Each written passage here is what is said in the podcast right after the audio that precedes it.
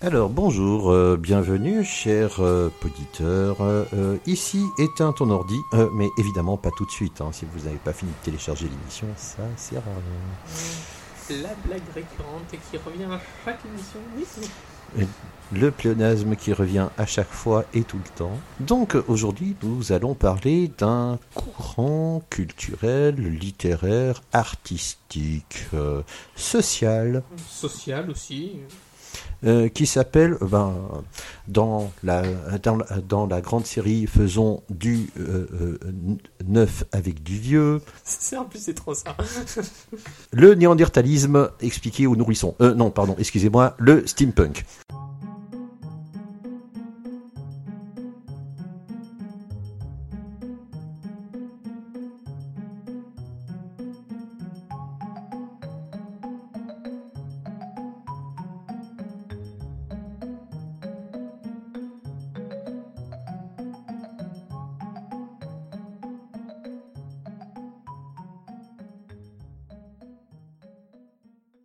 Le steampunk, ouais. Euh, on peut aussi l'appeler rétrofuturisme en français. D'ailleurs, le, le terme rétrofuturiste, je, préfère parce que ça vraiment, ça démontre vraiment ce que c'est. Oui, euh, ça, ça montre effectivement qu'on parle de vapeur et de punk. Oui, tout à fait. Ah non, non, non, non. Le, le, le steampunk euh, n'est pas obligatoirement à mettre de la vapeur. Genre, les vêtements steampunk n'évoquent pas la vapeur.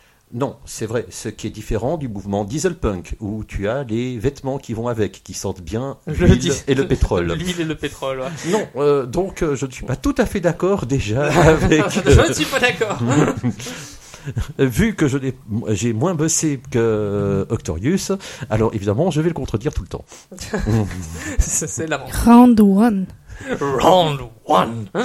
À notre table, nous avons Kira. Kira et MJ Duracell, et le présentateur. je, je- je- je craignais le blanc, tu sais. Et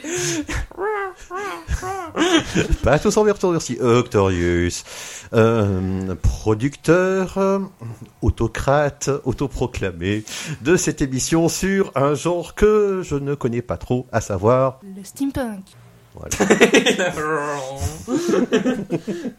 donc alors, on va commencer à débroussailler un petit peu les, euh, les, les- les grandes lignes, à savoir ce que c'est que le steampunk. Déjà, qui en est l'auteur de ce mot, steampunk? Alors, euh, celui qui en est euh, l'auteur, c'est un, celui qui en est euh, l'auteur, c'est effectivement un auteur. C'est K.W. Jutter. qui- Connu pour ses romans où les gens sont un peu sous influence. oui, oui, oui, oui, oui, oui. Bon, on en, parlera un petit peu, un petit peu plus en détail de lui euh, dans le, dans le, euh, dans le cours, dans le courant de l'émission, euh, parce que le, le ce mouvement-là qu'a induit, qu'a induit Jeter, ce n'est euh, c'est le, le- le mouvement steampunk euh, tel que tel qu'on le connaît aujourd'hui, c'est-à-dire utiliser du rétro-futurisme, mais euh, le steampunk trouve ses, je vais y arriver, ses origines dans un, dans un temps où il n'était pas du rétrofuturisme, mais tout simplement du futurisme pur et dur. Ou du contemporain. Du contemporain, oui et non. C'était c'était du contemporain fantasmé, du avant-gardiste. Oui, de la science-fiction. De la science-fiction, exactement. Alors le Alors que maintenant, c'est de la rétrofiction. Alors c'est de la rétro, c'est de la rétrofiction. Alors les, euh, les pionniers du les pionniers du genre, c'est bah, quand on quand on pense à du rétrofuturisme, il faut imaginer euh, des designs euh, du, des designs futuristes, mais avec une enfin des technologies futuristes avec un design du 19e siècle. Euh, exemple, Jules Verne, le château des Carpates.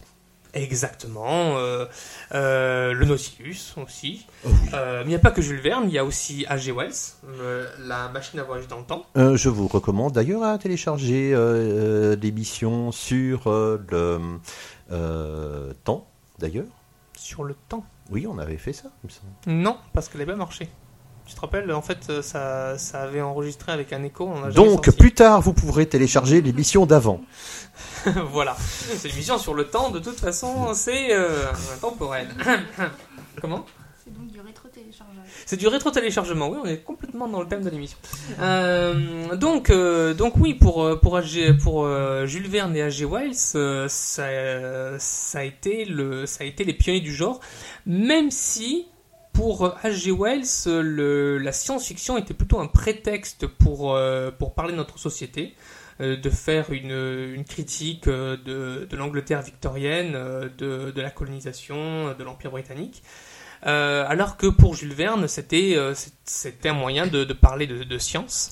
Et de France. Euh, parce que tout ce qui était non français était sérieusement brocardé chez Jules Verne. Alors, pas du tout. Si. Alors, euh, pas le- du tout. Les 100 millions de la Bégube, euh, bizarrement, le, euh, le, le, le gars euh, qui meurt à la fin, c'est Schultz. Tous les non-français sont là pour aider les Français et pas le contraire. Alors, pas du, pas du tout, tout simplement déjà parce que dans le, dans le voyage au centre de la Terre, il n'y a aucun Français. Dans, euh, dans le voyage de la Terre à la Lune, il y a un seul Français dans tout le, dans tout le livre. Euh, dans, le, euh, dans le Tour du Monde euh, en 80 jours, le héros est un peu haïssable, alors que son valet, Passepartout, est tout à fait agréable. C'est un valet. Mais c'est un Français. Le capitaine Nemo est indien, pas français. Il y a très peu de personnages français. Si tu regardes, si tu regardes la, la littérature anglo-saxonne, il y a zéro non anglo-saxon. Même parmi les personnages euh, euh, secondaires. Si tu prends par exemple toute la littérature pulp euh, du euh, américaine, pour trouver un non américain, faut, faut éplucher les on en trouve. Il y a des Anglais, il y a des Polonais, il y a des Italiens. Je suis désolé, Octorius, mais là, tu te fourres le doigt dans l'œil jusque dans- au coude. Ah, je, je te prends n'importe quel pulp américain, mais n'importe lequel. Tu me dégotes un numéro de Weird Tales. Euh, et euh, je te trouve un protagoniste, même secondaire, qui n'est pas américain. Ah oui, bah, euh, pareil tenu. Bon, on, on le fera, on le fera en post-prod. En live. Oui. de toute façon, euh, je peux le couper au montage. hein. Euh, oui, évidemment, si ça t'arrange pas, tu, tu dis que t'as gagné. Et puis si ça, si, si ça t'arrange, tu mets ma voix avec qui, qui m'excusera profusément. Voilà.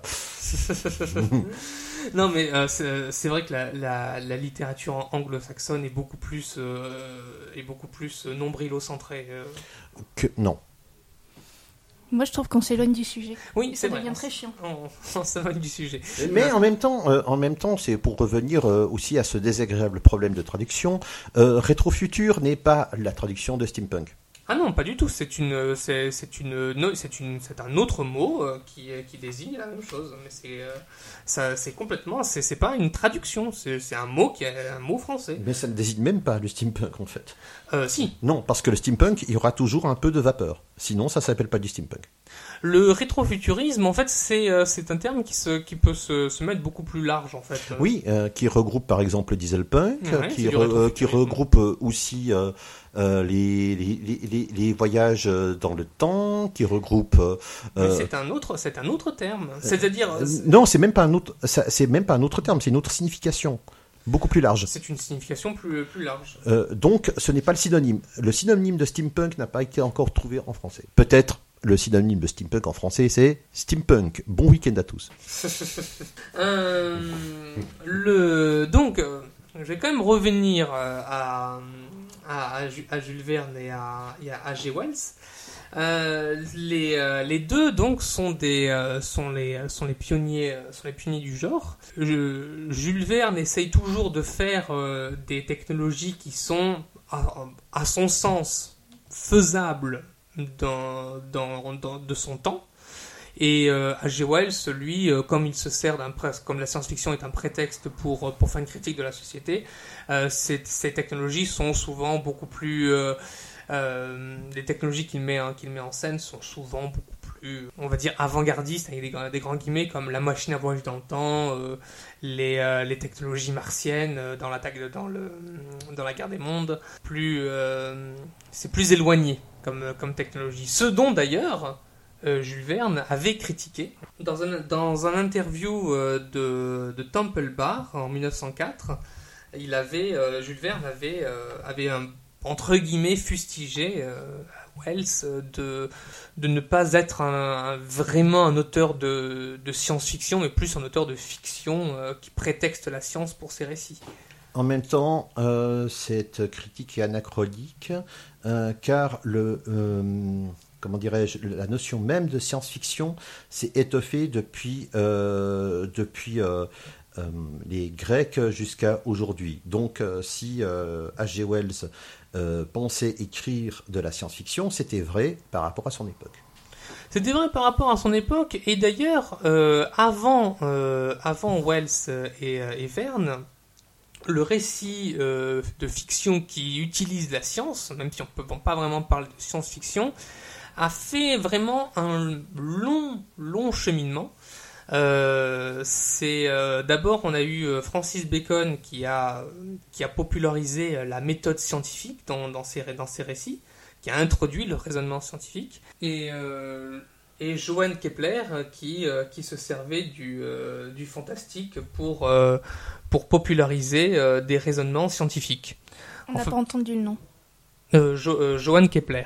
Il utilisait, il utilisait en fait le, fantastique pour, parler de science, ce qui était une méthode à l'époque qui permettait d'utiliser des concepts qui seraient euh, hérétiques, mais de les faire passer pour de la fiction, et donc euh, c'était euh, ça, passait. Il y avait d'ailleurs deux, deux, types de, récits qui étaient le voyage fantastique et le récit de rêve. C'était une méthode qui permettait de de, justifier un voyage qui serait de, toute façon impossible au vu des technologies de l'époque. Donc c'était souvent un voyageur qui rêvait euh, et qui parcourait un, monde inconnu, que ce soit dans les euh, dans l'espace. Euh, Le Corétéré aussi, ça c'est aussi des, des, autres des, des, des, voyages extracorporels. Oui voilà, c'était il y avait souvent ce, voyage et donc la, la, science était plutôt une science descriptive n'utilisait pas de la technologie pour aller dans ces, euh, dans, dans, ces, dans ces terres inconnues ou dans ces mondes inconnus. Euh, et c'est euh, par contre, alors avant, toujours avant Wells et Verne, il y a eu un précurseur. C'est Edgar Allan Poe. C'est le premier qui, au lieu de d'utiliser ce, procédé de de, rêve, de rêve pour aller dans un, pour aller dans des, mondes euh, inconnus. Il utilise de la science et de la technologie en utilisant euh, ce qui, euh, ce qui existe à son époque. Et ce qui la, la technologie la plus, la plus incroyable à son époque, c'est la montgolfière le, les premiers euh, hommes à, à, voler dans les airs. On a, euh, on a en, 1783 euh, les frères Montgolfière, puis deux ans plus tard Jean-Pierre Blanchard qui traverse, qui traverse la Manche dans un ballon à hydrogène. C'est c'est assez révolutionnaire pour l'époque et il va se servir de, ces événements pour, euh, pour euh, faire un récit où les, euh, des aventuriers en montgolfière vont aller dans des, terres inconnues, que ce soit l'Antarctique ou d'autres, terres inconnues, et il va utiliser de, de, de, noms de véritables aventuriers. Ça va être un peu en fait, c'est un peu un canular, parce que les, les, ses contemporains vont penser qu'il décrit de la réalité parce que c'était tout à fait possible. Donc c'était euh, de la science-fiction parce qu'on pouvait pas le faire encore à l'époque. On pouvait pas aller vraiment dans, on n'est pas allé dans, dans l'Antarctique en montgolfière. Euh, en tout cas, c'était très dur. Et donc, euh, il fait un peu de une sorte de science-fiction euh, en mêlant canular, prouesse réelle, technologie réelle. Et donc, à noter aussi que Edgar Allan Poe a démasqué un canular steampunk. Oui, c'est vrai. C'est vrai, mais développe. Le Turc, le fameux jour d'échec de Miles Zell. Exactement, exactement.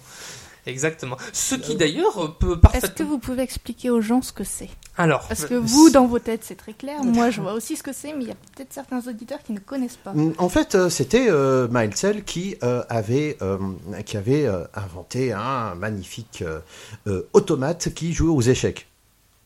On, on, est au, au début du, du 19e siècle. Donc euh, technologiquement, c'est totalement infaisable. Euh, oui. Euh, et, donc un complexe assemblage de rouages, d'engrenages, de roues dentées, de leviers, de et le Turc jouait très bien aux échecs et battait la plupart des joueurs de son époque.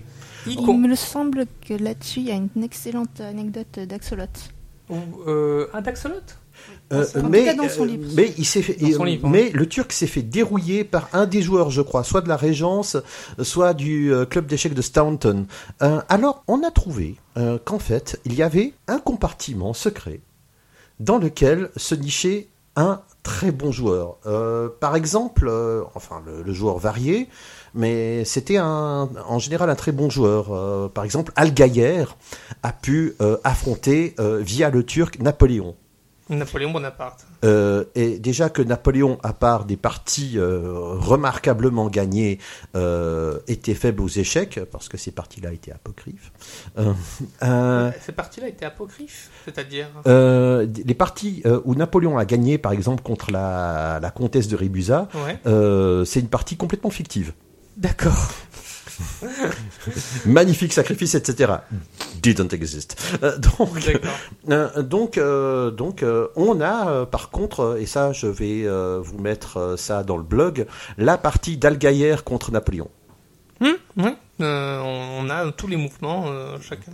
Alors, comme euh, Houdini le, le dirait euh, quelques deux- un ou deux siècles après, c'est tout fait avec des miroirs, etc. En, en- en gros, Houdini aussi grand débusqueur d'impostures paranormales ou mécaniques, etc. Donc, Mm. Poe a, en son temps, senti que il y a des canulars dans l'air. Et un de ces récits s'appelle justement The Balloon Hoax, The Balloon ouais.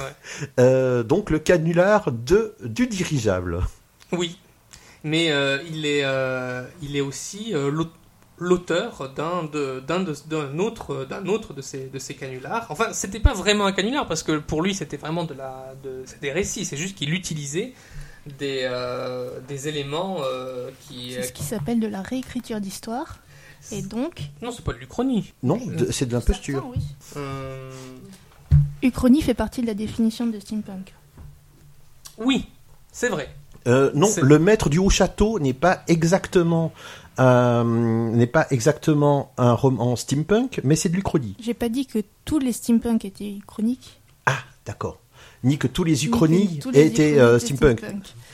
Mais ça peut faire partie. Ça peut, de- évidemment. Euh, pour ceux qui sont intéressés, je meuble alors que Octorius cherche vaguement ses références. Pour ceux qui sont intéressés, euh, plus par Poe que par le steampunk, euh, je vous recommande un ouvrage d'introduction à la littérature de Poe qui s'appelle euh, trompeusement Steampunk Poe, que l'on peut trouver encore actuellement. Merci. Oui, donc, euh, euh, donc Alan Poe a essayé d'avoir le plus d'authenticité possible dans ses, euh, dans récits, euh, et puis il, a, il attribuait euh, les noms de, de véritables aérostiers, c'est-à-dire les gens qui pilotent des, montgolfières et des dirigeables. La plus grande partie de, de ces récits, il le faisait sous la forme de, de dépêches qui étaient prétendument tirées de, de journal de bord de ces, de aventuriers. C'est ce que Roland Barthes appellerait l'effet de réel. Voilà, euh, c'était souvent émaillé de, de spéculations avec euh, de très grandes précisions euh, scientifiques. Il, se servait aussi de, ces, de ce moyen pour vraiment de parler de, sciences concrètes à travers, à travers ces récits. Et donc voilà pour le, pour le début de ce qui est du, du steampunk. Alors, ces récits, que ce soit d'Alan Poe, que ce soit de Jules Verne, que ce soit de Wells, ça va commencer petit à petit à prendre dans, le, dans un public de plus en plus large jusqu'à aller dans le pulp américain. À l'époque, on appelle ça le dim novel. C'est euh, le, roman à 10 centimes. Ce sont des romans pas de très bonne facture. euh, C'est euh, Un peu comme les Penny Dreadful en, au, en Angleterre.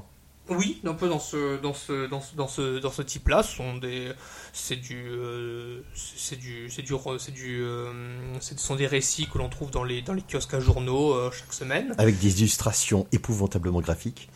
avec beaucoup de- d'illustrations graphiques. Je mettrai d'ailleurs le, le, le lien d'une de ces de ces de ces nouvelles. Après, regarde. Alors, Alors- euh, je, je vous présente donc le New York 5 Cent Library. Ouais, le New York 5 Cent Library avec le, le numéro 55, euh, Electric Bob's Big Black Ostrich. C'est-à-dire la, la, la grosse, euh, la grosse autruche électrique de Bob. Euh, le, le titre est plus pour la l'allitération que pour la précision du récit, je suppose, parce qu'il y a énormément de B quand même. Electric Big Black Ostrich. Bonjour, Et- je me noie.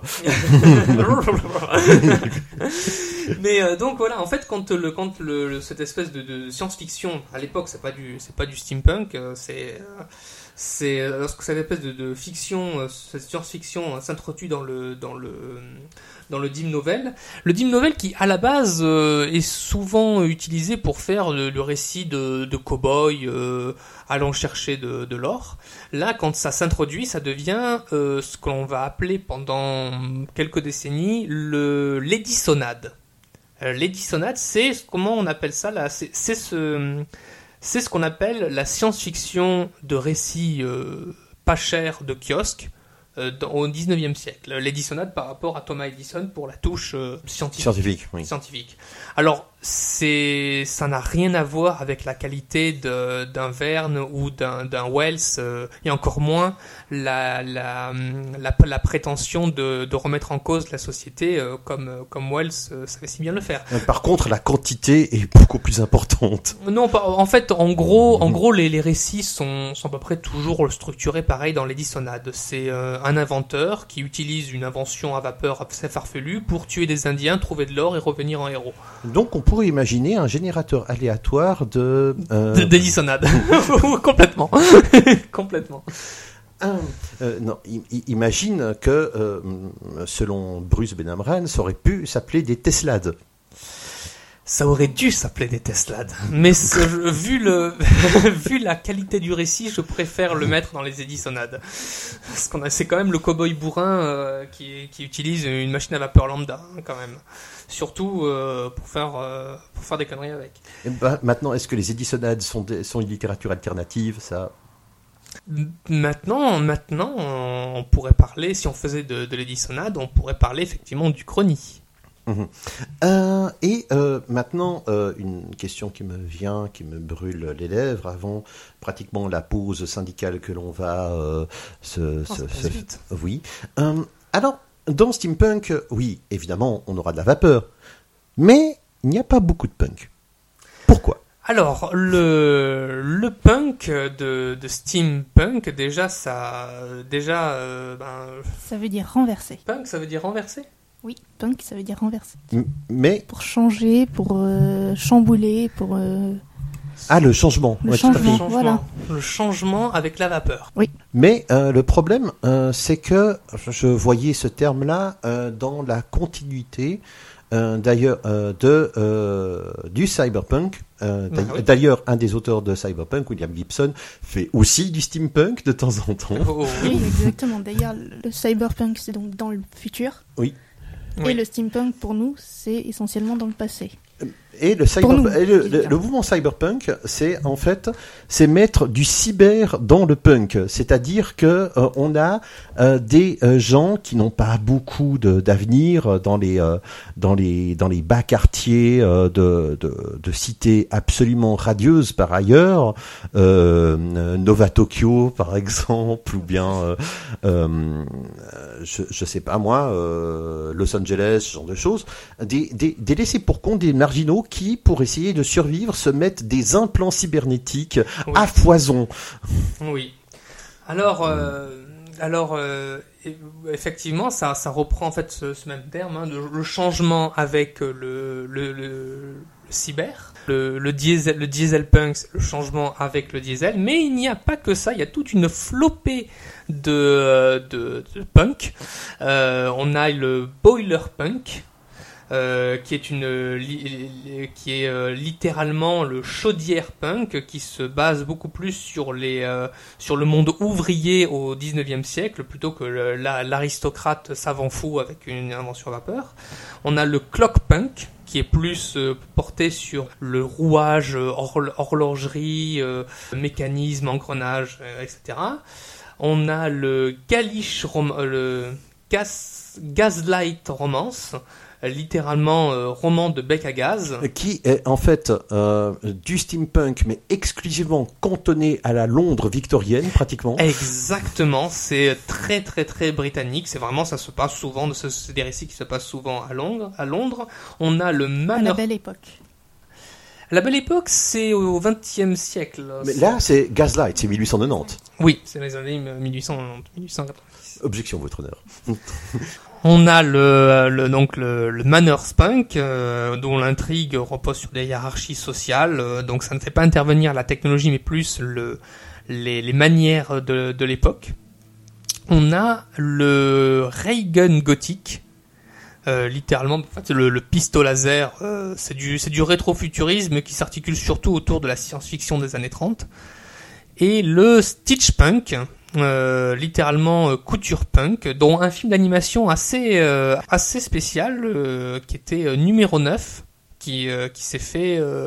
qui s'est fait justement sur le, le Stitch Punk. Ce sont des récits influencés par la tendance de couture, bricolage du steampunk. Mais euh, les euh, principaux courants sont plus le cyberpunk, le steampunk et le dieselpunk. Oui, c'est vraiment les, les plus les plus marquants. Ça, ce sont des sous-catégories, soit du steampunk, soit du dieselpunk. De même qu'on peut trouver 20 catégories, euh, 20 sous-catégories au reggae. Oui. Tu peux me passer le, le bouquin, s'il te plaît? Non. Ma seule référence est morte, hélas, et mon lit est constellé du soleil noir de la mélancolie. Fais son custe. Le savoir, c'est de ne pas lire ses notes, c'est de les connaître. Certes, mais j'en ai besoin. D'ailleurs, euh, donne-moi tes notes. Non, euh, écoute, je peux me démerder sans, ça sera moins bien, mais je peux me démerder sans, sans bégayer. Moi. Certes. Bon, euh, ok, Tom et Jerry, ça sera à la télé, pas ici. Donc, donc alors, comme on avait vu, euh, on avait vu le, le 19e siècle avec la, la science-fiction du 19e, qui n'est pas encore du rétrofuturisme euh, ni du steampunk. Euh, on avait analysé ce que ça voulait dire, steampunk, donc punk qui veut dire renverser, comme euh, renverser les valeurs de la société, hein, les punks, hein, c'est un peu, ça l'idée. Euh, donc pendant tout le tout le courant du XXe siècle, euh, les- le steampunk euh, a simplement évolué. euh, enfin, le, la littérature de Verne, la littérature de Wells, euh, l'Edisonade ont évolué en science-fiction, euh, avec en, en s'accompagnant de des, décou- des découvertes et des récits de leur temps.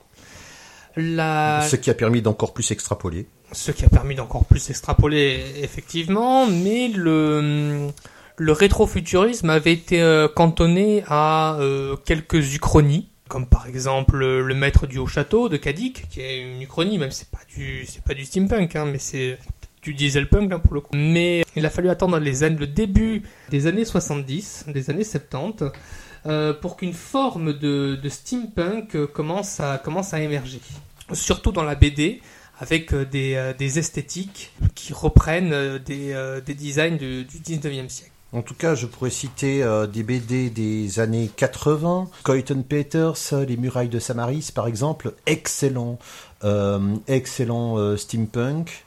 À savoir qu'il y a une ville qui se construit sous les pas du protagoniste principal, et cette ville n'est qu'illusion, en fait. Et parce qu'il y a tous les décors qui sont montés sur rails, qui bougent. Désolé pour le spoiler, mais de toute façon, si vous écoutez cette émission, c'est que vous aimez vous faire spoiler. Bon, on spoil pas dans cette émission normalement. Enfin, tous les spoils ont été coupés au montage. Alors, le proto-steampunk, euh, j'ai déjà une, euh, une référence à balancer. Le voyage de Simon Morley par Jack Finney en 1970. C'est une bande dessinée? Non, c'est juste la première euh, référence proto-steampunk, avant que le terme euh, soit officialisé. Et euh, nous avons aussi euh, une trilogie euh, de, quelqu'un qui est connu pour d'autres trilogies, Michael Moorcock, qui a aussi composé des paroles pour Blue Oyster Cult, et qui a, qui a écrit, entre autres, les, les aventures d'Elric le Nécromancien, et tout, dont certains se rappellent de son épée très iconique Stormbringer. Euh, mais il a écrit une trilogie qui s'appelle la trilogie de Oswald Bastaple. Euh, Il y a aussi Frankenstein délivré de Brian Aldiss de 73. Euh, Philippe José Farmer, rien à voir avec, non, rien à voir avec, qui a écrit Chacun son tour en 73 et Le Seigneur de la Jungle en 74. Euh, la machine à explorer l'espace de Christopher Priest, 76. Et Fata Morgana de William Cotswinkle en 1977. J'ai fait à peu près le tour des auteurs proto-steampunk. Euh, maintenant, euh, tout euh, ce, genre va être exploré de manière plus profonde et plus thématique par des personnes comme Tim Powers, Jeter, Gibson, Exactement, ouais. Euh, Mark Frost, euh, Stephen Baxter. Mais euh, d'ailleurs, les, euh, ces différents protagonistes, les trois auteurs, euh, Tim Power, euh, Jutter, euh, il y a aussi euh, Blaylock, Blaylock, oui. euh, ce, ce sont des auteurs qui étaient tous voisins et qui d'ailleurs entre eux commençaient à se à écrire et à se se commenter, se s'entraider les uns les autres, à commencer à écrire des euh, des, euh, des romans euh, en utilisant un univers euh, un univers rétro-futuriste euh, inspiré du 19e siècle, donc du, du, du steampunk. On peut, on peut citer par exemple les, les voix d'Anibis oui. de Tim de- Powers. de Tim Powers, qui est de, de 1986. 83. Ah, moi j'ai euh, de l'édition J'ai lu 86. Alors peut-être que c'est quand il a été adapté en français. Exactement. Ouais, ouais. Oui, 83. Oui. Parce que Kira est né en 83. Pas de nom, pas d'adresse.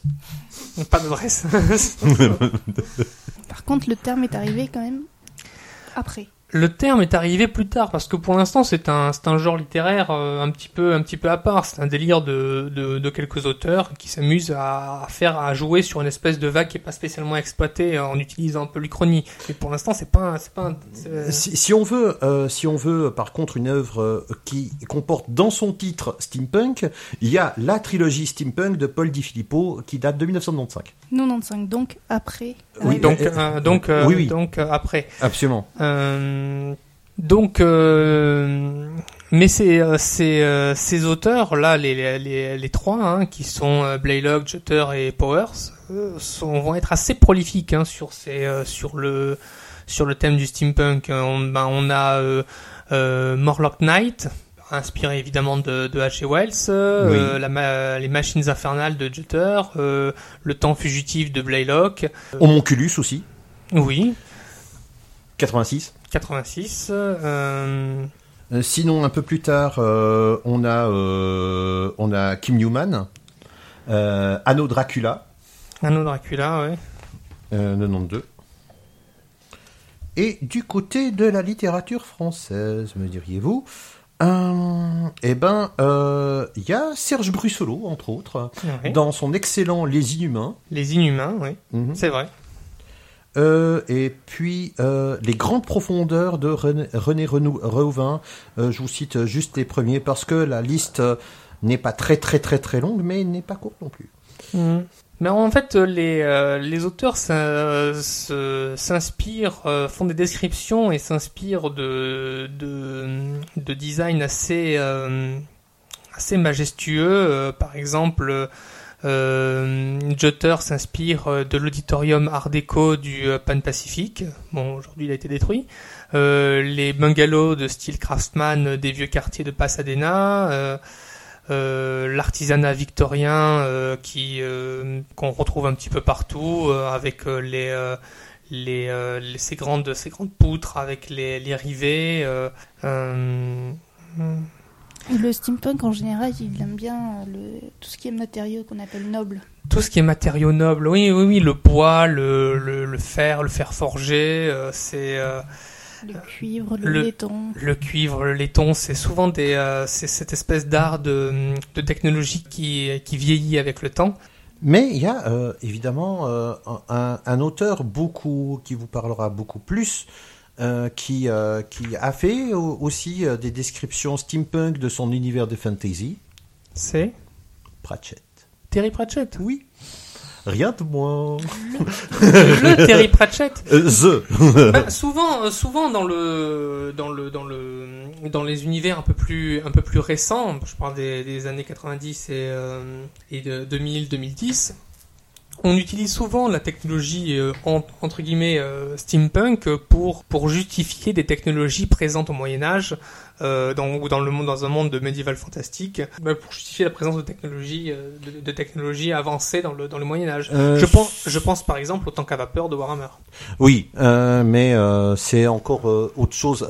Les, les tanks à vapeur de Warhammer, je dirais que Warhammer étant un jeu de rôle euh, qui, a, qui est né dans, au tout début des années 80, Ouais. euh, les tanks à vapeur y figuraient déjà. Oui.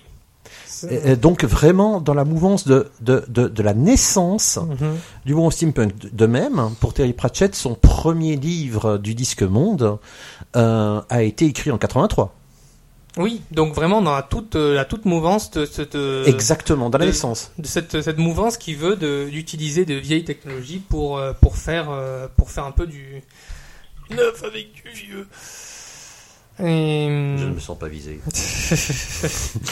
On a euh, sur euh, sur cette même vague, euh, on a aussi euh, les euh, donc ça c'est ça c'est un peu ça s'est un peu diffusé surtout à la fin des années 80 et au début des années euh, 90. On a tout un toute une comment comment s'appelle une une esthétique steampunk qui se retrouve dans le cinéma. Par exemple là je pense à je pense à la Cité des enfants perdus qui a une, une esthétique très très steampunk. Euh, à savoir que je crois, je ne sais plus lequel des deux, Caro Jeunet avait aussi travaillé pour Alien. Euh, Jeunet, oui, il avait, c'est lui qui avait fait euh, Alien 3, non Alien 4, pardon. Euh, je crois même avant, mais euh, Non, non, non, c'est lui qui a réalisé Alien 4. Oui, ok. Euh, donc, euh, donc, euh, on est dans cette mouvance de. de On est en euh, 97, euh, 97. alors, science-fiction organique euh, aussi. ouais, la science-fiction organique. Ça, ça, je sais pas si ça peut être assimilé, assimilé à du, à du, à du steampunk. Euh, parfois, oui. Euh, tu, tu vois, par exemple, euh, tu, tu prends Super, Super Metroid Zero Mission, par exemple, tu vois des, des, des, des choses, des science-fiction, enfin des choses de science-fiction organique, Mhm. mais il y a quand même le, le, un, un, un, un boss que tu bats, t'as Ridley que tu bats qui, est, qui est dur. Euh, et puis après, il y a toute la séquence de l'escape.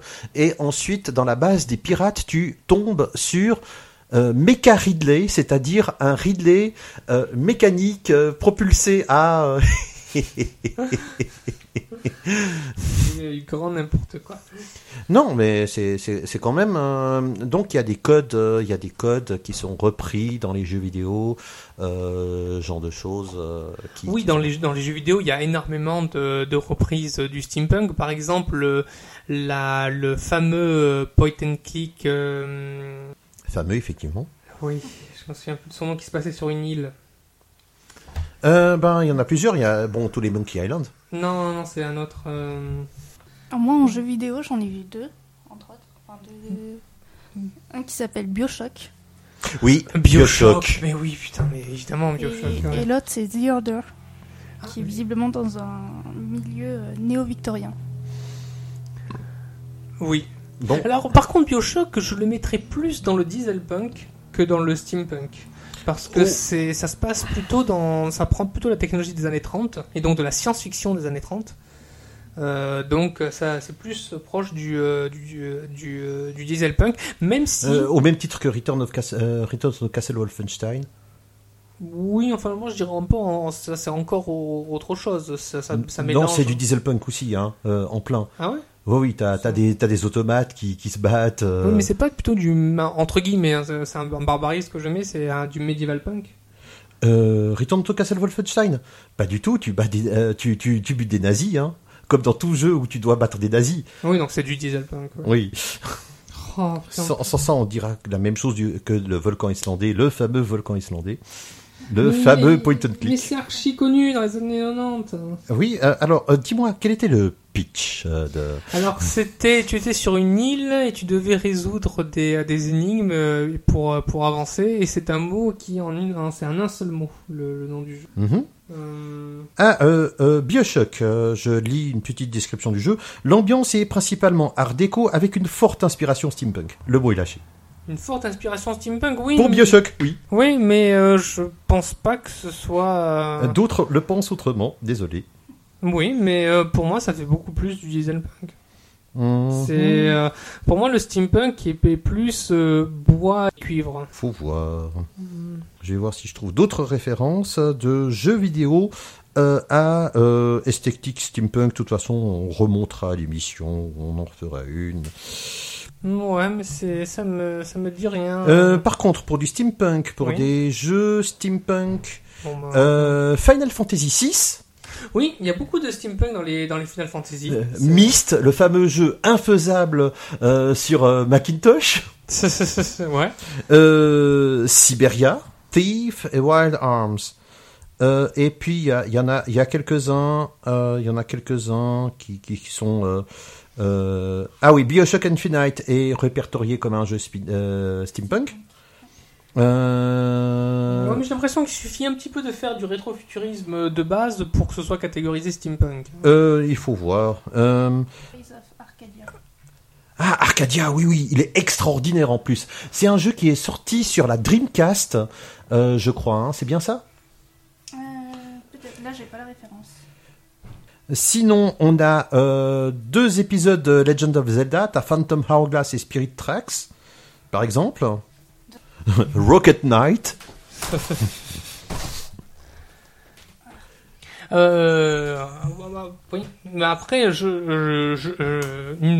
petit pan que j'avais euh, que j'avais un petit peu que j'avais un petit peu oublié, c'est que cette, ce courant steampunk n'a pas été repris que par des Européens ou des Américains, c'est euh, ça a été aussi repris au Japon, particulièrement euh, Oskikawa Shuro, qui, euh, bah, lui, il a fait beaucoup de Jules Verne-like, hein, c'est, euh, c'est-à-dire des, des romans, donc effectivement de science-fiction, de rétrofuturiste, mais euh, très très inspiré de Jules Verne, par exemple le, le navire de guerre sous les mers, qui a été écrit en 1900.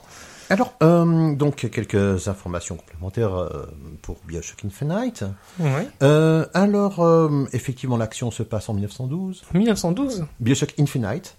Ah, Infinite, oui, oui, oui, oui. Euh, et euh, c'est lui, euh, c'est contrairement à Bioshock, c'est ça qui fe- ferait ferait pencher la balance Sur le steampunk. sur, le steampunk, D'accord, exactement. oui, mais c'est vrai qu'effectivement le Bioshock Infinite est beaucoup plus steampunk que le premier Bio- Bioshock qui est beaucoup plus dieselpunk. Mais d'ailleurs aussi le, le, le steampunk se croise se croise beaucoup avec justement ce dieselpunk et la science-fiction des années des années 30 parce que on voit aussi euh, enfin je vois souvent d'ailleurs dans les dans les conventions par exemple la Japan Expo beaucoup de, de cosplayers qui utilisent aussi le ray gun comme accessoire euh, steampunk, c'est-à-dire le rayon laser qui est beaucoup plus euh, un ustensile de dieselpunk que de, que de steampunk, c'est-à-dire la science-fiction des années 30.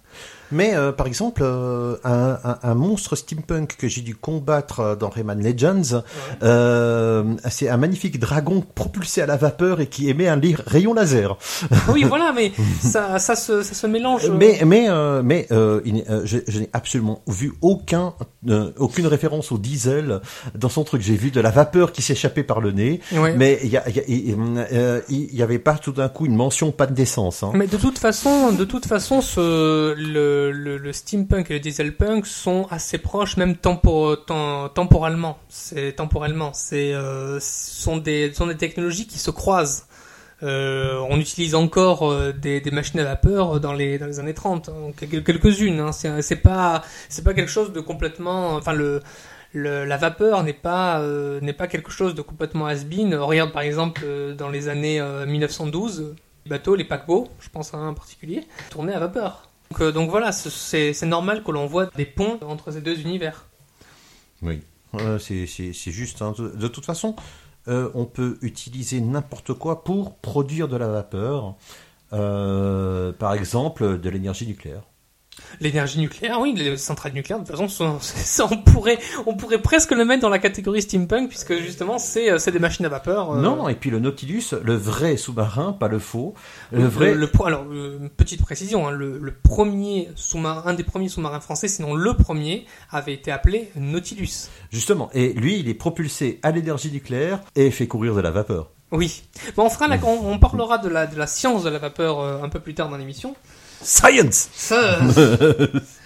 Euh, je voudrais juste aussi parler de quelques, de quelques œuvres euh, steampunk. Mais on a parlé des jeux vidéo, moi je pensais aux films aussi. Oui, justement, j'avais énormément de films, il y a- de dessins, d'animation. énormément. euh, Jeu de rôle aussi. jeux de rôle. euh, alors, dans, le, dans la catégorie des, euh, des, des animés, c'est vrai que les Japonais qui ont souvent tendance à utiliser euh, l'Angleterre victorienne comme background, hein, par exemple Black Butler, hein, toute une flopée d'autres, on utilise beaucoup cette espèce d'aspect un peu, euh, un peu steampunk. Par exemple, il y a euh, Steam Boy.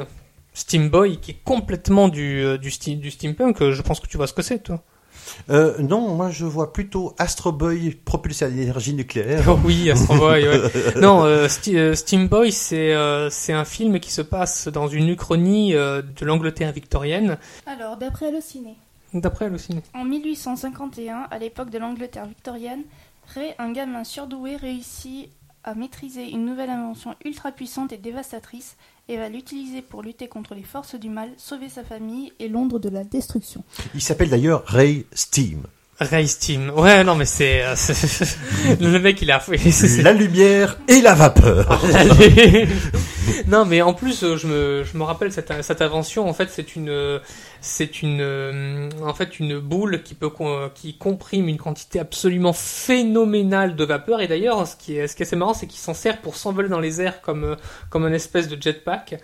Euh, et, euh, et on a tout un, toute une flopée euh, d'inventions euh, mécaniques euh, euh, à vapeur euh, dans, dans l'Ang- dans l'Angleterre victorienne. Donc c'est totalement du, euh, du steampunk. C'est je, alors je pourrais pas dire si c'est le premier euh, animé euh, animé japonais qui exploite cet univers. En tout cas, qu'il l'exploite avec autant de, de machinerie à vapeur. euh. Mhm.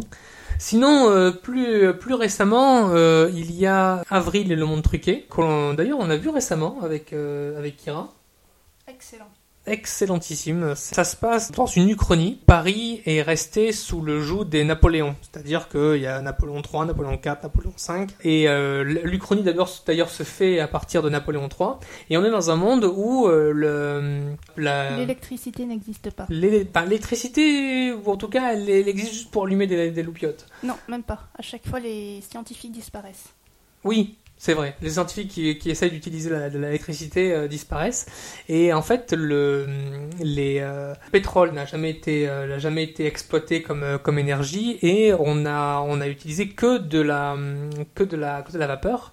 Et alors, Il y a une guerre liée au charbon. et il y a une guerre liée au charbon, et c'est dire c'est assez intéressant parce que dans Avril et le monde truqué, à la base, le, le steampunk est un mouvement qui est très optimiste, hein, ce qui est très, euh, qui est très optimiste euh, par rapport à, par rapport à d'autres courants comme par exemple le cyberpunk.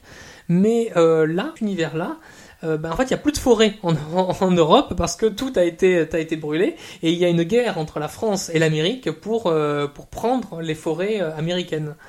Euh, D'ailleurs, je me rappelle de la petite comptine que la, qu'il y a une fillette qui chante dans, le coin de la rue, c'est à nous leur forêt, à nous leur charbon. c'est comme les. On a la, la tour Eiffel qui est en fait euh, représentée en deux tours Eiffel qui, euh, qui sont juxtaposées l'une à côté de l'autre et qui forment une espèce de, de gare, euh, de gare aérienne de, de espèces de, de téléphérique gigantesque à vapeur. Enfin, c'est vraiment le, le, le design absolument, absolument magnifique. Et il y a bien sûr des éplins. Il y a, des, de il y a des éplins en veux-tu, en voilà. euh.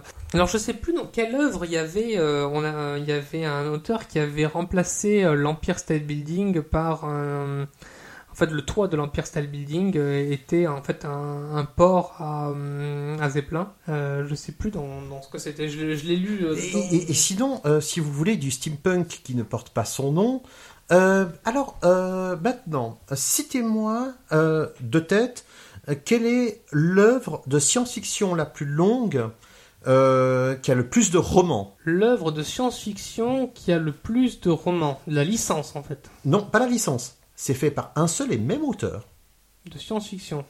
de science-fiction, steampunk. Steampunk. Oui. 98 romans. La vache. Prolifique. Alors, Attends, je réfléchis. Euh, c'est du post-apo et le monde est régi par des compagnies ferroviaires toutes puissantes. En plus, tu me l'as dit. Euh... Non, pas moi. Ah. hmm. Je serais tenté de dire les aventuriers du rail. hein, Non. Mais je pense que ce n'est que un, un jeu, ce n'est pas dérivé d'une Non, non, non, non. C'est euh, un Enfin, c'est euh, c'est euh, c'est un c'est un auteur français, G.J. Arnaud, Ah bah tu vois, je connaissais pas. La Compagnie des Glaces. La compagnie des glaces. Oui. Euh, ça a été écrit entre 80 et 92, puis de 2001 à 2005. Oui, quand même. Et euh, parfois, il y a même des caractéristiques presque surprenantes pour la Compagnie des Glaces, euh, qui peut le faire, qui peut le faire pencher dans la catégorie roman de gare. D'accord. Non mais c'est étonnant. Euh, donc euh, la trame repose sur une épopée post-apocalyptique se passant sur une terre recouverte de glace, régie par des compagnies ferroviaires toutes puissantes, qu'on pourrait assimiler dans leur fonctionnement aux pires dictatures du XXe siècle. Hmm, intéressant. Et euh, 98 romans, bonne chance pour les avoir dans une seule et même bibliothèque. oui, on clair. Non mais je pense que, que, que, que même, à, même à Paris, euh, tu euh, faudra euh, aller dans plusieurs bibliothèques pour emprunter tous les, toutes les compagnies des glaces. Oui. Euh, 98, c'est assez, c'est assez exceptionnel. Tous les romans sont parus chez Fleuve, Fleuve Noir jusqu'au numéro 36. En- en- Au-delà, une collection spéciale dans Fleuve Noir a été intitulée La Compagnie des Glaces. Ah, évidemment, euh, il y a une, une réédition chez Fleuve Noir et une réédition chez Omnibus. Omnibus. Omnibus. Que Là encore, roman de gare chez Omnibus, c'est parfait. c'est spécialiste du roman de gare. Je vais, je vais m'arrêter à la fin de chaque roman. Je peux pas les lire en express. Euh, D'ailleurs, Kira, tu te souviens comment s'appelle le, le festival euh, Alors, dans la grande série euh, Merde, je ne sais plus que- qu'est-ce que ça, ça- comment ça s'appelait. la saison 2. Alors, Je sais qu'il y a des gens qui sont inscrits sur un forum steampunk qui se réunissent tous les ans pour. euh, Non, mais c'est vraiment un truc Voir, où il y a des, mais- ma- des machines, euh, tout un, tout un défilé de machines euh, toutes plus, euh, plus rétro-futuristes les unes que les autres, qui est archi connu en France et que je m'en souviens pas du tout. euh, Oui, euh, archi connu. oui, avec un éléphant mécanique. Mhm. Les... ah, C'est à Nantes. Ouais. Voilà. Euh, les machines de Lille Les machines de Lille, oui. Voilà. Les machines de Lille, ouais. Oui, euh, sur le site www.lesmachines-nantes.fr. C'est un espace d'exposition et d'animation situé à Nantes. Oh bah je connaissais pas. Euh, à ne pas confondre euh, euh, avec le festival euh, qui se déroule à Lille, qui s'appelle les Machines de Nantes. Mais euh, Et, le, et le lieu, euh, le lieu de, de ce festival, c'est sur les anciens cha- chantiers navals. oui, Euh, c'est fait par deux concepteurs, euh, François Delarosière pour le dessin euh, et, euh, et Pierre. Euh, donc, euh, Alors, sur le site le- lesmachines-nantes.fr, ils disent que Les Machines de Lille est un projet artistique totalement inédit, né de l'imagination de François de la Rosière et Pierre Orefis. Il se situe à la croisée des mondes inventés de Jules Verne, de l'univers mécanique de Léonard de Vinci et de l'histoire industrielle de Nantes, sur le site exceptionnel des anciens chantiers navals. Oui, et c'est euh, donc ça c'est euh, c'est visi- c'est visitable tous les jours, mais euh, tout le une fois par an il y a un festival de de ces machines où elles défilent dans dans Nantes avec toujours des euh, plein de plein de machineries aussi à côté qui sont faites de manière plus euh, plus artisanale. le, le dernier, euh, le dernier spectacle en date euh, créé par François Delarosière euh, s'appelait Longba Yingshen, l'esprit du cheval dragon. Ouais. Et c'était pour le 50e anniversaire des relations diplomatiques France-Chine et joué en premier à Pékin. D'accord.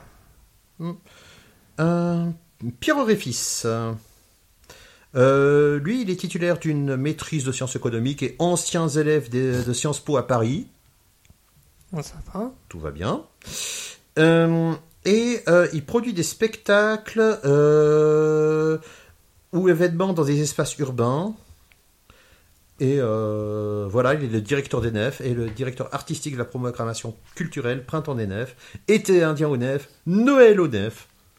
Enfin, du moment que ça se passe aux Nefs, je crois que c'est un peu lui. Mais il n'y a pas, il y a pas que ça en plus. euh, Non. Il y a, euh, il y a le parc euh, Fort Leverton de Tom, euh, de Tom Avery, qui est aussi tout un tout un univers euh, steampunk dont on mettra on mettra la photo euh, en on mettra la photo sur le, le lien. Tiens, je profite pour la mettre près du micro. Alors, un gros plan au micro numéro 3. Euh, alors, c'est absolument superbe. Euh, D'ailleurs, sur le site, vous pouvez voir juste un croquis de l'arbre au héron, euh, avec les... et... disons, en plus, il est cofinancé, il est cofinancé par pas mal d'instituts. Euh, quand même un, un- un projet assez conséquent auquel plusieurs partenaires y croient. Voilà, ouais, on, euh, on mettra un lien sur euh, les machines de Lille euh, car c'est vraiment rien que le site est juste euh, est juste magnifique, magnifiquement steampunk. Oui, le lettrage, on a l'impression que c'est en même temps un- une attraction de fête foraine ou un cirque et en même temps quelque chose de, de technologique. C'est euh, le, le site est très très bien fait et, et très bien euh, converti aussi pour euh, téléphone portable. ce, ce- ce qui n'est pas un mince exploit. Ouais, non, je, sais, je sais. Euh, bah, en fait, il y a même l'éléphant qui, euh, qui, rappelle, euh, qui rappelle le. alors, je sais plus comment il s'appelait. Oui, mais attends, je, je Mais pourtant un éléphant ça, ça a de la mémoire. qui, ra- qui rappelle euh, la maison à vapeur de, de Verne. Ouais, la maison à vapeur, le, le château ambulant. Château ambulant, moi ça, le château ambulant, ça c'est dans, le, c'est dans, dans, la, dans, la- dans les animés japonais. C'est Miyazaki d'ailleurs, le château ambulant. Oui. Je sais pas d'ailleurs si on peut le, le catégoriser steampunk ou si euh, il se meut par de la, par de la magie. Et de la vapeur. Et de la vapeur. D'ailleurs, il y a une référence euh, à, dans euh, Avril et le monde truqué de, du château à vapeur, puisque tu, à un moment tu as une, une, une maison qui, se, qui bouge justement avec, de, avec des petites pattes euh, et de la vapeur, qui est, qui est vraiment. Ça, enfin, c'est, ça, c'est vraiment une référence à. Une, référence à Miyazaki. Oui. Euh, et... Et- puis aussi une référence à un mythe euh, européen euh, d'une maison qui va qui marche toute seule, qui est sur des pattes, la maison de Baba Yaga. Ah oui, bah c'est, c'est russe, européen. Oui, oui, ben oui, ben la Russie fait partie de l'Europe. Une partie. Oui, mais Donc, le Divostok, non Et en parlant du lettrage Oui. utilisé sur le site, moi ça me fait beaucoup penser aux affiches de western. aux affiches de western Oui. ou aux affiches de, de cirque de Barnum and Bailey. ouais, euh, bah ça c'est western, hein. Enfin, c'est surtout euh, cirque, c'est surtout cirque. Ah oui, mais Barnum, c'est à peu près c'est à l'époque des westerns, hein. Ah, oui, oui, oui. c'est trop ça. Le- Et donc, par extension, ça me fait penser à un film western steampunk, Ah, Wiki Wiki Wa, c'est ça? Wild Wild West. Wild Wild West. Euh, oui, euh, euh, Ah oui. Un, un film inspiré par euh, par euh, les euh, les euh, aventures de James West, les mystères de l'Ouest. Oui, mais d'ailleurs, euh, d'ailleurs, je, pourquoi j'en ai pas parlé plus tôt, mais euh, Wild Wild West, c'est l'archétype de l'é- l'édissonnade. Bon, il tue pas les Indiens pour ramener de l'or, mais c'est euh, c'est Pas loin. c'est pas loin. Mais c'est totalement, c'est totalement ça. Le, le héros, euh, le héros américain euh, cowboy euh, qui utilise des, in- des inventions farfelues pour euh, pour euh, dans, dans le cadre de la conquête de l'Ouest. Euh, c'est la fameuse araignée araignée vapeur. euh, Oui, mais c'était euh, c'est encore plus euh, enflé dans le film, mais euh, déjà dans la série euh, des Mystères de l'Ouest, il y avait des tas de, de, de petites inventions euh, qui étaient toutes faites par Artemus Gordon. Euh, James West étant plus euh, la force physique. Oui.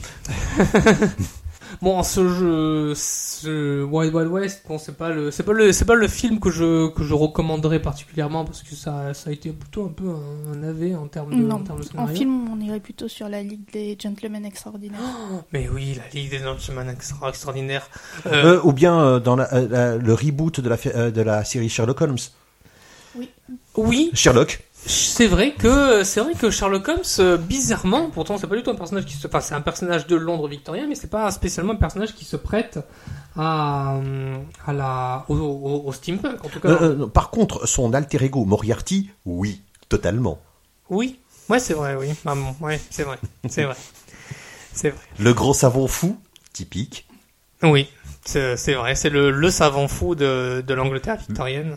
Le, grand méchant iconique. oui. Mais euh, c'est lequel qu'on disait juste avant, euh, juste avant. euh, La, Ligue des Gentlemen Extraordinaires qui, qui rassemble d'ailleurs plusieurs, plusieurs personnages. hein. Tu as le capitaine Nemo qui est, qui est dedans. Euh, tu as Au catch, on appellerait ça un tag team. un tag team featuring Capitaine Nemo, featuring. Mince, je, je me sens faible. Allez, à toi, Captain America. C'est trop ça. Alors attends, pour, euh, pour dire les, euh, les différents Captain personnages. Nemo, Dr. Jekyll. Dr. Jekyll, Cœur. Donc, donc des personnages qui viennent de plusieurs euh, romans différents. Oui, C'est de- ça qui est assez génial. Par exemple, Captain Nemo vient De de, Jules 20 000 Verne. Mina Harker de Bram Stoker. L'homme invisible de Wells. Oui. Euh, Dorian Gray De Oscar de Wilde. Oscar Wilde. Tom Sawyer. De euh, Mark Twain. Tom Sawyer. Tom Sawyer, c'est l'Amérique. Attention, euh, cette émission va être coupée pour des raisons de censure et, et de violation de copyright. Il y a, il y a M. Je je- j'ai la fin. Moriarty. Moriarty. Il y a, il y a Moriarty. Il y a Dante. Euh, Il y a Dr. Jekyll aussi? Oui, mais on l'a, dit. Non. On, on- on l'a dit, on l'avait dit avant. Euh, il y a- lui de Stevenson. Il y a fucking Dante. Euh, Dante. Dante. Il y a euh, Nigel. Nigel, Nigel Farage. Il y a Nigel, je vois pas. euh. Mais en tout cas, voilà, il y a, euh, il y a, il y a du, il y a du monde. Non, on ne parlerait pas de Ligue. Oui, non, mais là, c'est vraiment, c'est, t'as tous les, les personnages de, de différentes, de différentes œuvres. euh, C'est, euh, Fantasy Superhero All Stars. mais c'est trop ça. c'est trop ça.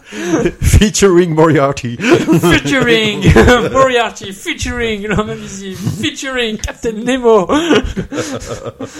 non, mais c'était, pour moi, c'était vraiment le film le, le too much dans, dans tous les, dans tous les sens. Mais- Oui, mais quand même, quand le sous-marin fait surface, Oui. c'est un très beau moment. Et d'ailleurs, le, Euh, on pourrait parler de presque de money shot parce que c'est la scène la plus extraordinaire du, euh, du film et donc celle qui va être propulsée dans les trailers. Effectivement, mais d'ailleurs, euh, à reconnaître que cette fois-ci, le capitaine Nemo est un Indien. Pas comme dans la version de Disney où euh, son origine n'est pas spécialement n'est pas spécialement traitée, mais en tout cas, on- il a une- il a il a un physique tout à fait euh, euh, européen britannique. Euh, tu veux qu'on parle de Wild Wild West où James West est noir, Oui. contrairement à la série? Oui. Bah c'est c'est une c'est une, une une une prise de liberté sur l'œuvre. Une adaptation. C'est une adaptation. Voilà. Mais je trouve qu'il se, qu'il se prête, euh, qu'il se prête tout à fait, euh, Will Smith se prête tout à fait au. Euh, pas dans, euh, pas forcément dans l'Amérique dépeinte. euh, dans les mystères de l'Ouest, quand euh, euh, quand il y avait des, pro- des, des énormes problèmes. Oui, de la, de la ségrégation, mais tu sais que ça s'affiche dans, le- dans le film. À un moment, ils essayent de pendre Will Smith, enfin James West, parce qu'il est noir et qu'il se trouve dans un endroit où c'est réservé aux blancs. Mhm. Donc il y, a il y a quand même ça, ça, ça intervient dans le dans, dans, dans l'œuvre. Oui, euh, mais euh, en tout cas dans le dans le dans la série originelle, je crois que James West euh, travaillait euh, pour les services secrets américains, euh, pour Oui. Abraham Lincoln, non, il me semble. Je crois. Euh, Est-ce qu'on considère Abraham Lincoln, chasseur de vampires, comme du euh, Est-ce qu'il a existé? Ben, euh, euh, de quoi le film? Oui. Oui. Non. On l'oublie. Ben, euh, c'est c'est c'est c'est comme si tu imaginais Van Helsing dentiste, quoi. c'est trop ça. Ce film a une esthétique correcte, mais c'est tout. Mais tu vois, non, ça ça, ça s'appelle donc un divertissement. Et encore. Abraham Lincoln, chasseur de vampires, un... Euh, C'était comme, euh, je crois, Metternich qui traitait le traité de Vienne. Euh, il disait que c'était un monument creux et sonore. qui terminait le traité de Vienne. Oui, et il avait qualifié le traité de Vienne de monument creux et sonore. Autrement dit, c'est plein de vide. Et quand, Oui. et quand tu fais un peu de travers, ça fait beaucoup de bruit. Euh, Metternich en même temps. C'est celui qui a fait le moins de fautes à la dictée de euh, Prosper Mérimée. D'accord. Je crois qu'il a fait une ou trois fautes, quoi. Sachant que la, la- Napoléon en a fait 150. Euh, Napoléon, je crois que de toute façon, le français c'était sa deuxième langue. hein. Oui, la première étant le corse. Oui. D'ailleurs, son, son nom encore, c'était Nabulio, pour le, Mhm. pour le petit... euh, Il y avait quelle, quelle œuvre aussi on pourrait qualifier de, de steampunk euh, Il y avait aussi le- il avait la Cité des Enfants Perdus, euh, qui a qui a une esthétique avec cette espèce de tu sais de, de cerveau dans dans l'espèce de gelée avec le Ah, euh, tu veux parler de, euh, tu veux parler de, hum, alors la- le cerveau qui est dans une gelée. oui Tiens, tiens. dans un appareil Mais c'est Mother Brain dans Metroid. Dans Metroid. Dans, dans la série des Metroid, le, le, le jeu vidéo Metroid, justement très inspiré de steampunk, t'as ce cerveau dans une gelée que euh, que, euh, que Samus doit abattre dans dans, dans la planète. Metroid, finalement. euh, Mais c'est de quelle année Metroid? Metroid, c'est un des, c'est un, c'est un jeu sur la Super NES, je crois. D'accord. oui. Mais c'est sûrement, c'est peut-être, c'est peut-être inspiré. Attends, je te- la cité des enfants perdus. La cité. De, de, de toute façon, Caro et Jeunet sont des énormes geeks qui ont beaucoup euh, eu d'influence. Ah oui, complètement. Euh, Alors, Complètement. qui, qui, ont, qui ont subi des influences et qui ont beaucoup d'influence sur d'autres. Oui. Euh, par exemple, dans Delicatessen, t'as l'impression qu'il y a un des acteurs qui a la bouille de H.P. Lovecraft. Donc, euh, Tiens, regarde, je, on, le- on le mettra aussi dans le, dans le, on- la photo de cette espèce de, de, Hmm. de machine. attends, attends, attends, je, je vais te... euh, alors, on va faire un gros plan sur le micro neuf. Vous m'entendez Ah, en ouais, direct taper sur mon... Alors, Avec Dominique Pinon. Ah oui, oui, oui, non, c'est pas exactement qui est dans un bocal, qui est dans un bocal rempli, euh, rempli d'eau. Oui, mais c'est euh, bah, pour le coup ça se fait plus euh, ça fait plus science-fiction. Là c'est là c'est plus ré- rétro rétro. Mais non, mais non, mais c'est pas c'est pas l'image la plus la, la plus euh, la, la plus euh, représentative, mais euh, effectivement, il est sur Zebes. Euh, et c'est c'est et c'est la chasseuse de primes Samus qui doit Ah, oui, là on le, on le voit on le voit dans le dans le bocal. dans le vocal, ouais, effectivement. Super Metroid. Euh, oui, euh, Metroid, Super Metroid, une excellente licence de Nintendo qui est euh, qui est très très dure euh, aussi, euh, qui est euh, très challengeante comme on dit. Challengeante, effectivement. Je lève mon petit doigt. Oui. Donc, euh, de 94. 94. Hmm. Euh, Metroid, oui. Ah, enfin, Super Metroid, oui. Mais, mais, mais, mais Metroid, je pense qu'il date d'avant. Ben euh, Premier Metroid, Oui. 86. Oui. 86. Ben, c'est, Bah c'est- oui, c'est- hein. ça tournait Ça- encore sur la NES. Bah oui, la NES encore. pas la. Super NES, pas la Bah, Super Famicom. euh, Je crois qu'elle n'existait pas encore, la Non. NES en 86. C'est à à partir de, de 90, 90. Bah non, elle peut pas, parce que trois ans après l'arrivée de la NES, c'est pas possible. Trois ans, non, c'est clair. ce serait bête. C'est environ tous les 5 ans que sort- sortent les consoles. Sauf quand elle ne marche vraiment pas et qu'on sort une console parce que, au secours. Tu penses à laquelle? Euh, je sais pas, mais, euh, il y, y- y en a. Il y en a. Il y en a qui s'arrêtent. Euh, par contre, pour ceux qui veulent euh, voir un peu l'univers de Metroid, je vous, reconseille, je vous conseille, euh, je vais essayer de poster l'excellent artwork de Oncle Gabi euh, sur cet, uni- cet univers.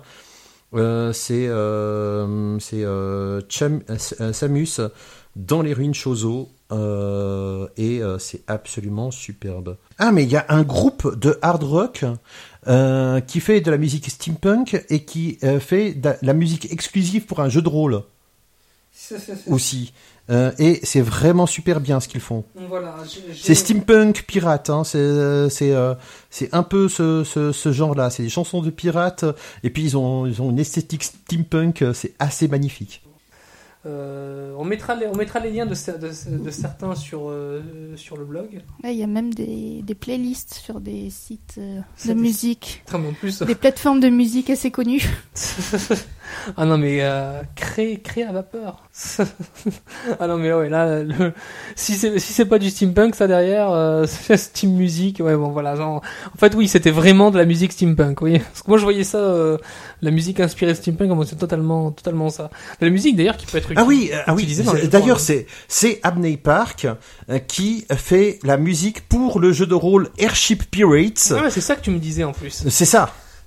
On parlait de la même chose. En fait. Euh, oui, oui, oui, exactement. Euh, re- regarde la couverture du jeu de rôle. Oh bah oui, euh, Airship Pirates. Et leurs clips sont absolument extraordinaires. Ouais, c'est totalement, c'est totalement du. Ça, ça- Les chansons de pirates. Encore une bouteille de rhum.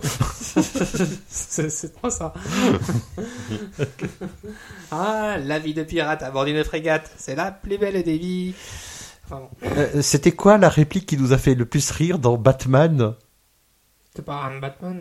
Si dans un Batman, euh, il y avait des pirates. Dans... Ah oui, yo Yo Yo Oui, une, une, une référence au, au, au film qui est tiré de la série des années 60 de Batman. où, Avec Adam West. euh, avec Adam West, voilà, où les pirates font yo Yo ho Yo Mais pour dire oui ou non, c'est yo Et, et, euh, et, euh, là, c'était la tactique de méchant avec... euh, C'était tellement pourri. Oui, mais drôle. Et, Oui, et, drôle, euh, oui. Et volontairement second degré. C'est Oui, pas euh, possible. voilà, c'est du 17ème degré à ce niveau-là. Oui, oui, donc c'est... Euh, et donc, euh, donc voilà, on, on mettra un peu les, les liens de différentes, de différentes musiques. euh, Et vive Abney Park.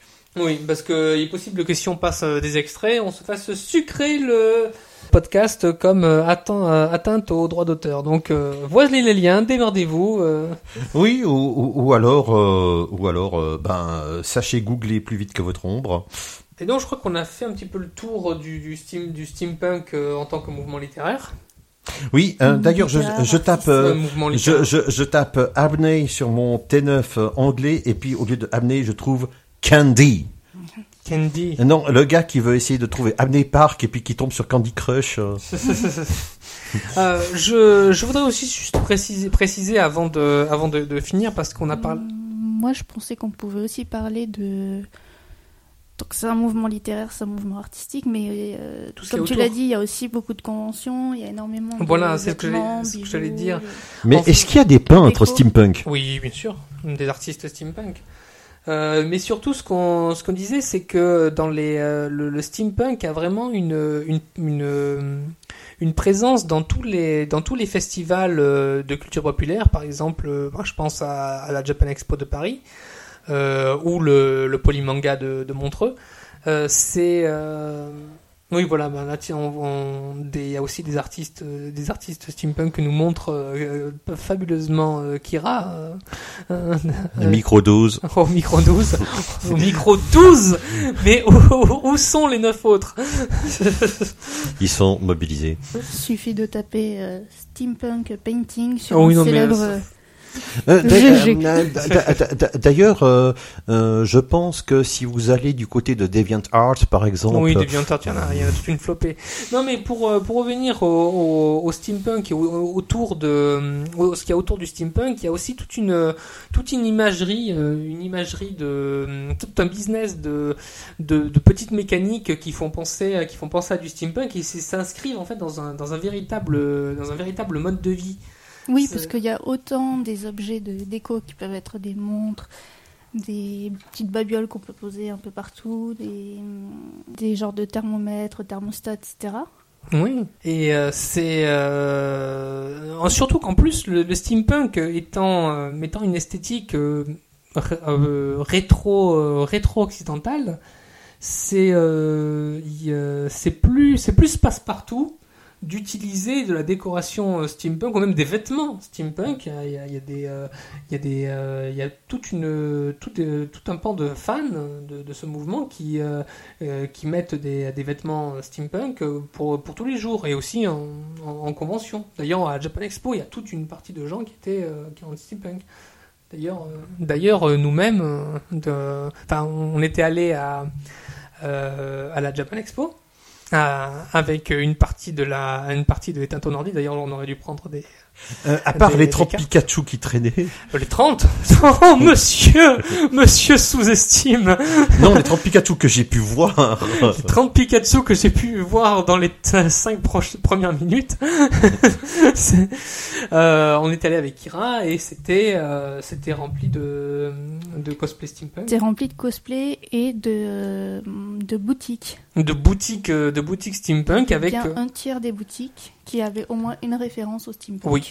Ah oui, oui, oui, Que ce c'était soit des habits, des éléments de déco, parce que justement, c'est un des bijoux. oui, parce qu'à la différence, euh, à la différence du, de la- du vêtement de petite écolière japonaise, euh, tu peux difficilement le mettre un peu pas partout, mais par contre, euh, le, le, la- le petit chapeau, euh, chapeau melon, ça passe, ça passe plus.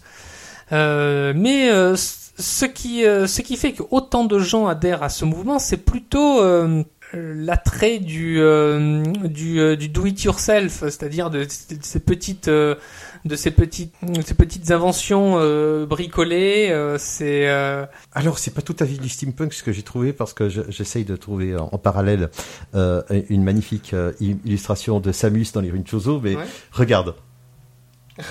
oui, non, mais ça fait très, ça fait, tu vois, là pour le coup, ça fait totalement dieselpunk. Euh, et pourtant, c'est propulsé à l'énergie atomique. Oui, non, mais euh, dieselpunk, ouais.